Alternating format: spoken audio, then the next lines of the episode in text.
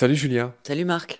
Julia Duchossois, tu es comédienne, metteuse en scène, tu es auteur, mais tu es aussi plongeuse sous-marine, tu es même chef opératrice de prise de vue sous-marine. en gros, tu fais des images sous l'eau, tu es prof de plongée, et tu as réussi à marier tes deux passions. Julia, tu es l'auteur aussi d'un beau spectacle qui est à la confluence du théâtre et du militantisme, si j'ose dire. Et c'est une forme assez rigolote d'en faire, c'est-à-dire au lieu de culpabiliser les gens, vous incarnez des personnages dans une pièce qui s'appelle Le monde du silence gueule.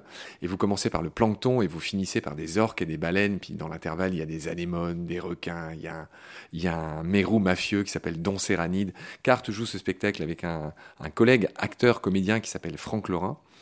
Tu es la fille du célèbre acteur Michel Duchossois, euh, dont on a beaucoup parlé dans le premier épisode, on lui a rendu hommage. Et on va finir ce dernier épisode en parlant de tes projets autour de l'océan, autour de comment on raconte tout ça. Hein. C'est pas juste histoire de se faire mousser et de gagner des valises de billets, parce que toi et moi, de ce point de vue-là, on n'est encore pas rendu. Hein. C'était pas la bonne voie pour ça, non Voilà, c'était pas la bonne voie. Là, par exemple, tu reviens de Cherbourg, de la Cité de la Mer, avec des étoiles dans les yeux. Tu m'en parlais tout à l'heure quand on parlait de l'émission. Qu'est-ce que tu as vécu là-bas? Pourquoi tu y étais?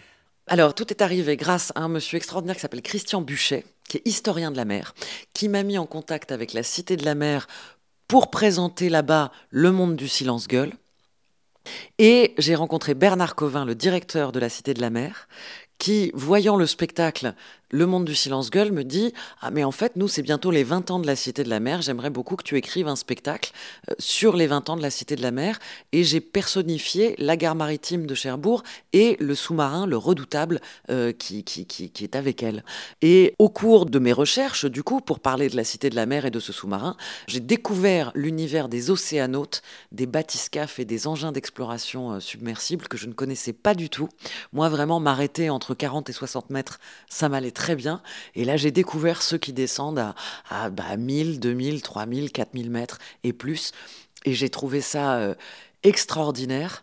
Et ça m'a euh, donné très, très envie de, de présenter aussi cet univers-là, qui est finalement tout aussi fantastique et merveilleux, qui met des étoiles dans les yeux de la même manière que les astronautes, qui en plus historiquement sont en parallèle un petit peu comme ça. Et on, voilà, on lève volontiers la tête vers les étoiles, mais il y a aussi des histoires extraordinaires euh, qui se sont passées avec des pionniers à des milliers de mètres, et puis qui rejoignent surtout l'univers de Jules Verne, bien sûr. Oui, il y a même eu des films de cinéma célèbres. Je pense à Abyss. Il y a évidemment Avatar 2 là qui sort, qui se passe beaucoup dans l'eau, euh, d'après les extraits que j'ai vus. Et puis il y a plein de films qui se passent dans l'eau. Bah, on va évidemment rien dire dans de la mer ou de ces choses-là, mais il y a beaucoup de films qui se déroulent dans l'eau. Abyss, c'est un bon film. Bah oui, et qui c'est qui l'a réalisé? Eh ben, c'est James Cameron aussi. Euh, voilà, tu me fais oui de la tête, évidemment. Comme Titanic aussi. Julia, donc du cinéma à la BD, du 7e au 9e art, je suis pas sûr des, chiffres, euh, il n'y a qu'un pas, qu'un coup de palme. Et en plus du cinéma, ton spectacle va donner lieu à une bande dessinée qui est dessinée par un, certain Sébastien Salingue, qui est l'auteur euh, bien connu, euh, en tout cas des, plongeurs, de, bah, justement de plongeurs et des bulots, qui sont deux BD qui sont dédiés justement à la plongée. Ça sera quoi le pitch en résumé de cette BD qui va sortir quand? Elle va sortir au printemps, courant avril 2023. C'est le spectacle. J'ai fait relire le texte par des gens qui n'étaient pas connectés autant que nous aux océans. Et euh, cette copine m'a dit, moi j'ai vachement aimé, mais j'aurais bien aimé avoir des images pour pouvoir les montrer à mes petits. Et du coup, euh, je me suis dit, ah bah oui, c'est pas bête, euh, pourquoi pas. Et donc j'ai envoyé le texte à Sébastien Salin, que je ne connaissais pas du tout, autrement que auteur, dessinateur des séries Plongeur et Bulot. Qui est le dessinariste de cette BD, c'est-à-dire qu'il fait tout, il fait le scénario et le dessin. Voilà. Et je lui ai dit, voilà, moi j'ai un texte, est-ce que ça vous intéresserait de le mettre en image? Sébastien l'a lu, il l'a adoré, il est tout de suite revenu vers moi, on a commencé à travailler ensemble, on s'est tout de suite très bien entendu. Et plutôt que là, du coup, un spectacle où les animaux des mers sortiraient de l'eau pour venir dans un comédie club parler aux humains, là, comme on avait la chance d'avoir le support du dessin, là, on a imaginé une caméra dans son caisson étanche qui tombe du bateau, comme ça arrive souvent, et qui vient se planter au milieu des coraux. Et là, du coup, les animaux marins se disent Ah, bah tiens, on a la possibilité de faire un film sous forme d'un plateau de stand-up aussi, mais d'un comédie club filmé pour les humains. Énorme. Et moi, je salue mes partenaires aussi de Bambou Édition euh, qui font ces séries sur les animaux marins, sur les insectes, sur les oiseaux et sur les animaux disparus. Aussi des BD éducatifs que j'ai plaisir à mentionner, puisque eux aussi, d'une autre manière, racontent euh, le vivant et la biodive. Euh, L'avantage de la bande dessinée, c'était que ça permettait d'en raconter beaucoup plus que sur le spectacle. Et Sébastien a fait des recherches pour affiner, pour donner de plus en plus de détails et de précisions sur cet univers marin. Donc la bande dessinée encore plus que le spectacle, elle a un caractère divertissant bien sûr, mais surtout pédagogique, on peut apprendre énormément. Julien, on va tenir notre promesse, celle qu'on a vendue dans l'épisode précédent. On voulait parler, on voulait détailler un peu les grands océanautes du passé. Alors, je, passe vite sur euh, Jacques-Yves Cousteau, entre guillemets que tout le monde connaît. Bah, c'est le patron. Hein. C'est un peu le patron. C'est d'ailleurs le titre de ton spectacle euh, est inspiré de sa fameuse expression, qui est une des plus fausses euh, biologiquement parlant. Je te laisse peut-être nous expliquer pourquoi. Bah parce que le monde du silence n'est pas silencieux du tout. C'est juste qu'on n'a pas les oreilles adaptées pour entendre les bruits euh, qui ah, s'y passent. Ah, bah, alors pardon, je te. je parlais des tout petits sons. Oui, moi. oui, oui. Évidemment, la baleine, on va l'entendre, mais ce qui va se passer, on en parle à un moment donné dans le spectacle où l'anémone explique que sur un récif corallien, au premier rayon du soleil, tous les habitants sortent en même temps pour se nourrir, il y a des gros embouteillages, ça fait un boucan infernal. Un humain va pas forcément l'entendre, mais le fait est qu'il y a énormément de bruit et de mouvement sous l'eau. Alors, c'est pas du tout pour te contredire, mais moi, dans les récifs où j'ai travaillé, on entend une sorte de cliquetis permanent et j'ai l'impression qu'on entend même les oursins qui rongent les algues sur les rochers. On entend, il y, a toujours des petits bruits de sable qui bougent, de choses qui se déplacent. En fait, il y a un bruit de fond permanent. J'aurais du mal à le qualifier, mais en tout cas, moi, là où j'ai bossé en mer Rouge et, et dans le Pacifique après, enfin bon bref, dans tous ces endroits, j'ai l'impression qu'il y a un bruit, c'est vrai, qui, mais qui est permanent, en plus du bruit qu'on fait nous-mêmes avec notre respiration, euh, évidemment. Bref, donc on en était au fameux océanote. Est-ce que je te lancerai pas en premier, honneur aux dames, euh, et le mérite, euh, sur Sylvia Earle E-A-R-L-E. -E. On la connaît beaucoup moins que Jacques-Yves Cousteau. Pourtant, elle mérite un, mot dans notre épisode. Bah oui, parce que si Cousteau, c'est le pacha, le premier, le patron. Euh, c'était son surnom, hein, le pacha. Ouais. Euh, le pacha, c'est comme ça qu'on appelle le capitaine d'un bateau. Oui, sur le Calypso, c'était le pacha. Voilà. Ou d'un sous-marin. Euh, on dit le pacha pour, pour le capitaine. Et Sylvia Earle, elle, c'est son pendant féminin, on va dire, quelque part. quoi. C'est-à-dire que c'est une pionnière, une des premières femmes plongeuses, une des premières femmes océanote. À la base, elle était spécialisée dans les algues, elle un doctorat en phycologie, ça veut dire qu'on étudie les algues. Et elle a dirigé euh, les premières missions, euh, ou, plusieurs, euh, là en l'occurrence uniquement des femmes, mais il y en a eu d'autres auxquelles elle a participé, où elle était la seule femme au milieu d'un bataillon de, sous-mariniers à vivre plusieurs jours sous l'eau, voilà, pour ce type d'expérience-là. Et puis, ça a été le premier record féminin de profondeur à 381 mètres en 1979, donc c'est un peu fou comme aventure. Et puis ensuite, en 85, là, elle dépasse les 1000 mètres de fond. Donc c'est une pionnière, une aventurière formidable, une femme qui a une énergie et une lumière quand elle parle des océans. Moi, je l'appelle, pour moi, c'est l'Alexandra David Neal des océans parce que elle a une, une puissance, euh, une volonté euh, et un optimisme à toute épreuve. Rappelle qui était Alexandra David Neal? C'était une grande exploratrice.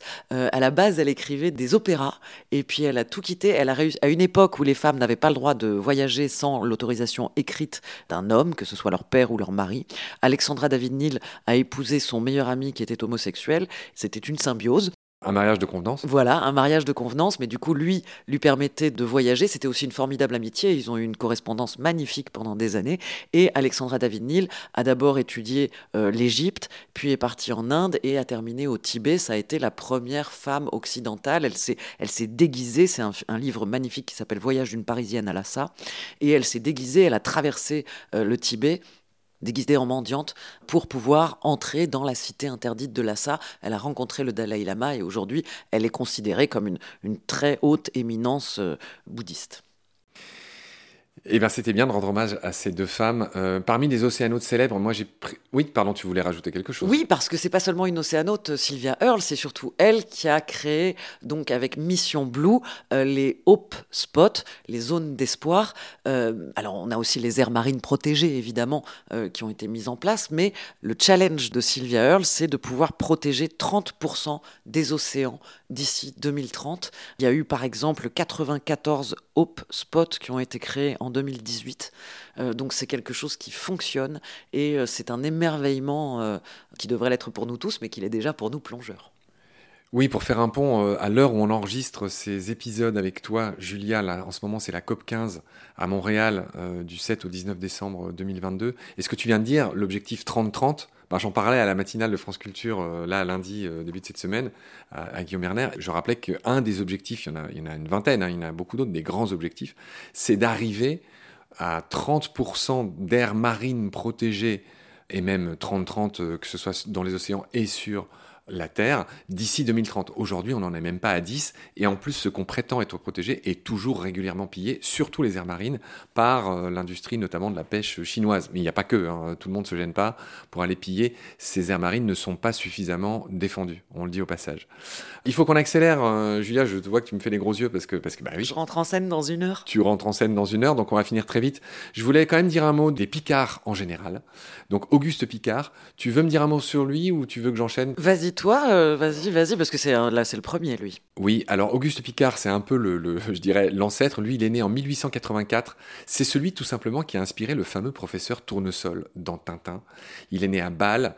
Ça a été, à la fois, c'est drôle, ça a été un aéronaute et un océanote, c'est-à-dire qu'il s'est rendu célèbre en effectuant le premier vol stratosphérique. La stratosphère, c'est une couche de l'atmosphère qui commence à 15 km d'altitude et il a atteint ça le premier en 1931 dans un ballon incroyable. Il perdait du gaz, c'était une histoire, c'était une aventure humaine incroyable. Je conseille à toutes celles et ceux qui nous écoutent de regarder comment ça s'est passé. C'est vraiment une histoire incroyable de ce pionnier. Ce même Auguste Picard, il a inventé le fameux bathyscaphe, tu en parlais tout à l'heure à la Cité de la Mer à Cherbourg. Il a été construit en 45, il a fait sa première plongée en 48 au large de Dakar avec un certain Théodore Monod. Et voilà, et c'est le grand-père du fameux Bertrand Picard, qui lui, euh, je crois qu'il est né en, en, 58, et lui, il a fait le tour du monde en ballon sans escale à bord du Breitling Orbiter. C'était en 1999.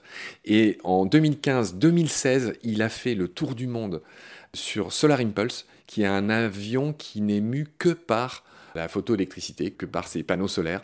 Et il a montré que c'était possible. Donc euh, voilà, une sacrée famille. Le père, on va pas en faire trop de caisses non plus, mais le père de ce fameux Bertrand Picard et de son Solar Impulse, c'était Jacques, donc le fils d'Auguste, si tu m'as suivi. Et lui, c'était un océanographe. Il a fait d'autres descentes avec d'autres bathyscaphes euh, plus tard. J'ai pas noté les, années.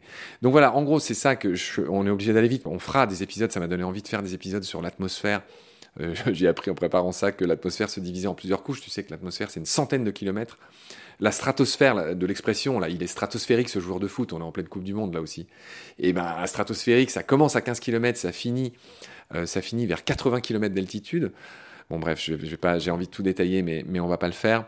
On fera des épisodes là-dessus, c'est promis. J'avais envie de parler de James Cameron. Qui est James Cameron?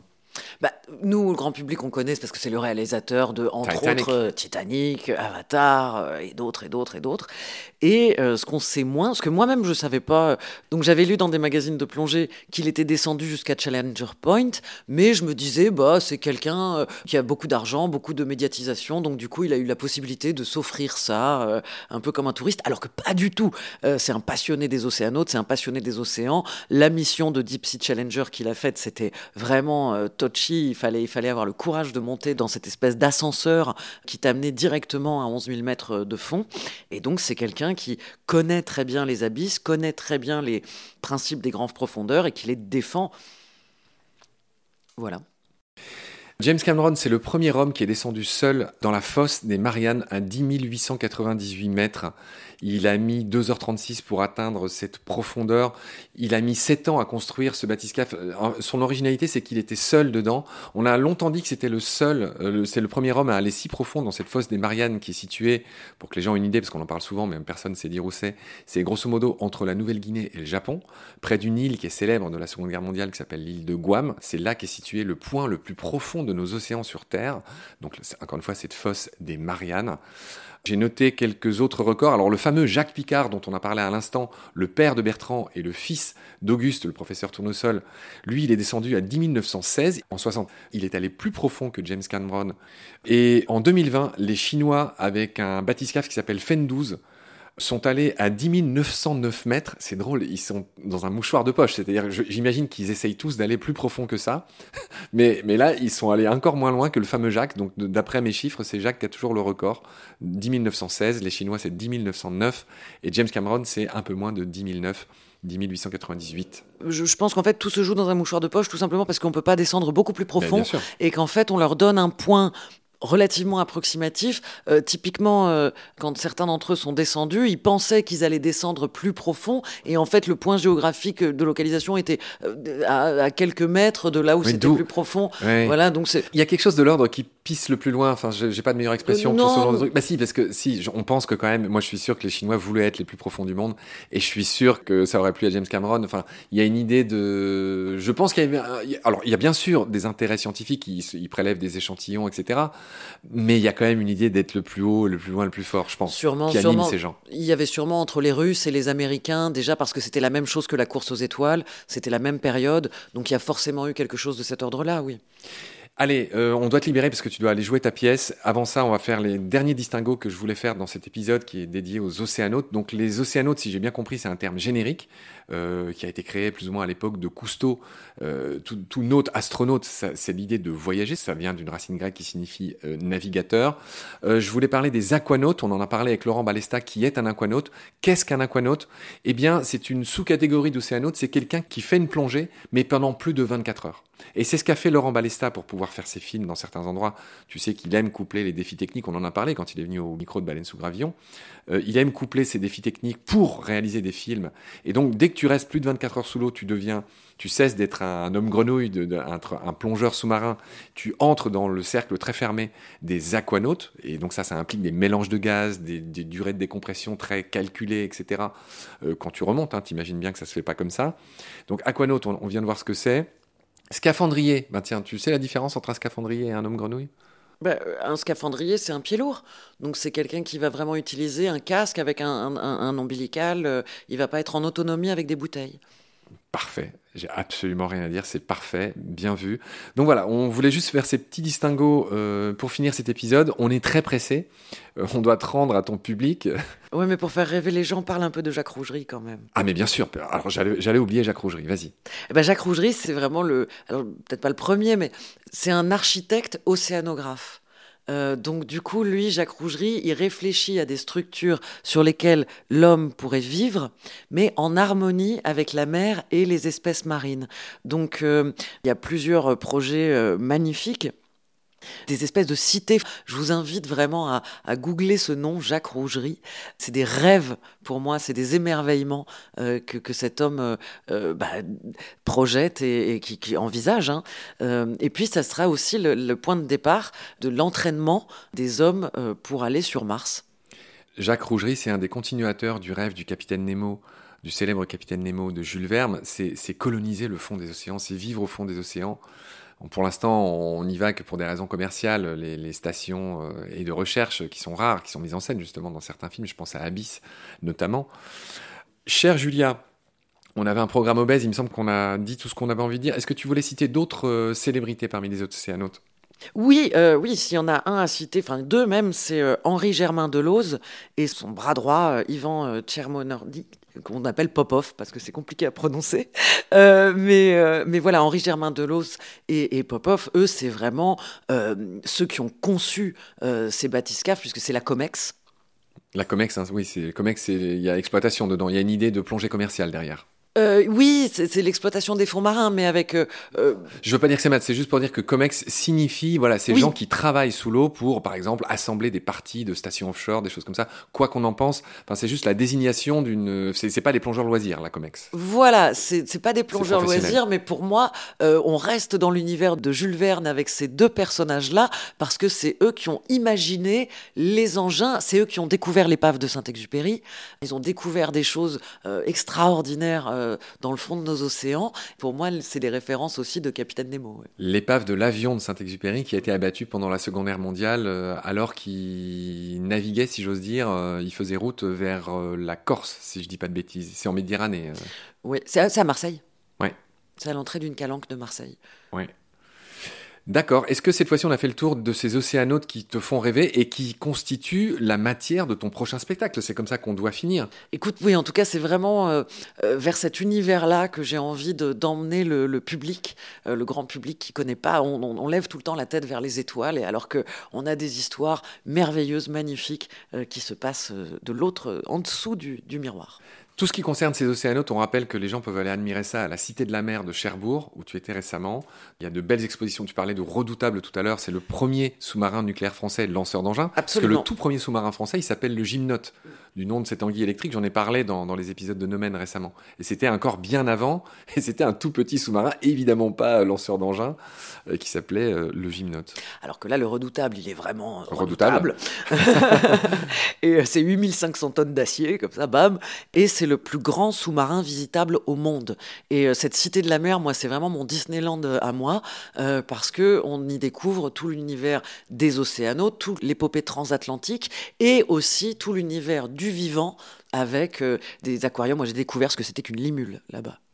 Oui, Horseshoe Crab, oui, oui, alors là encore tout, un programme. C'est un, vieil être qui, qui, arthropode, qui vit au fond des océans, qui a un sang bleu, qui est exploité en science parce que justement son sang détecte les, bactéries. Et, et, l'espèce est menacée à cause de ça. On en a aussi beaucoup parlé.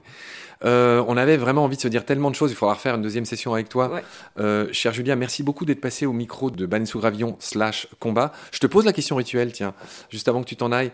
Baleine sous gravillon, qu'est-ce que ça évoque pour toi?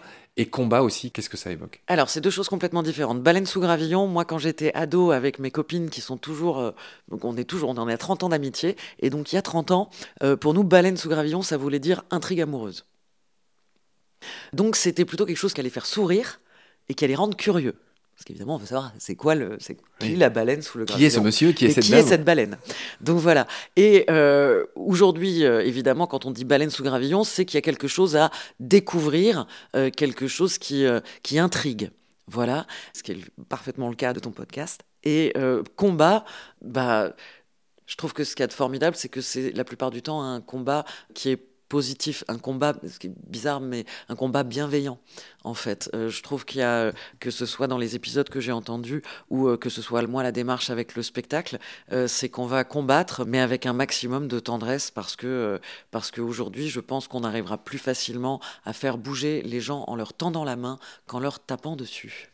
Et là, tu viens de me faire quelque chose de magnifique sans même t'en rendre compte. Tu as refermé le cahier de notes qui nous a servi à faire cette émission. Il y avait quand même des petites choses à noter. Et je vois que sur la page de couverture de ton livre, il y a l'autocollant de combat avec le beau QR code que je t'ai donné, c'est vrai, quand on s'est connu. Et juste en dessous, et c'est drôle, tu m'as, tu as mis le mien en premier, il y, a, il y a ton autocollant du spectacle qui s'appelle Le Monde, je le rappelle, Le Monde du silence gueule, qui se joue depuis début novembre 2022 et qui se finira à Paris le 8 janvier. J'espère que les émissions qu'on a faites seront disponibles pour donner envie aux gens d'aller t'écouter en province lors de la tournée que je te souhaite euh, heureuse et longue. Et voilà, ma chère Julia, je te remercie beaucoup d'être venue. Évidemment, on va se revoir bientôt pour mille choses euh, qui concernent l'océan. Et d'ici là, je te laisse filer à ton spectacle. La, la, représentation va bientôt commencer. Oui, bientôt les trois coups. Salut Julia, merci pour tout. Prends soin de toi. Merci Marc, toi aussi.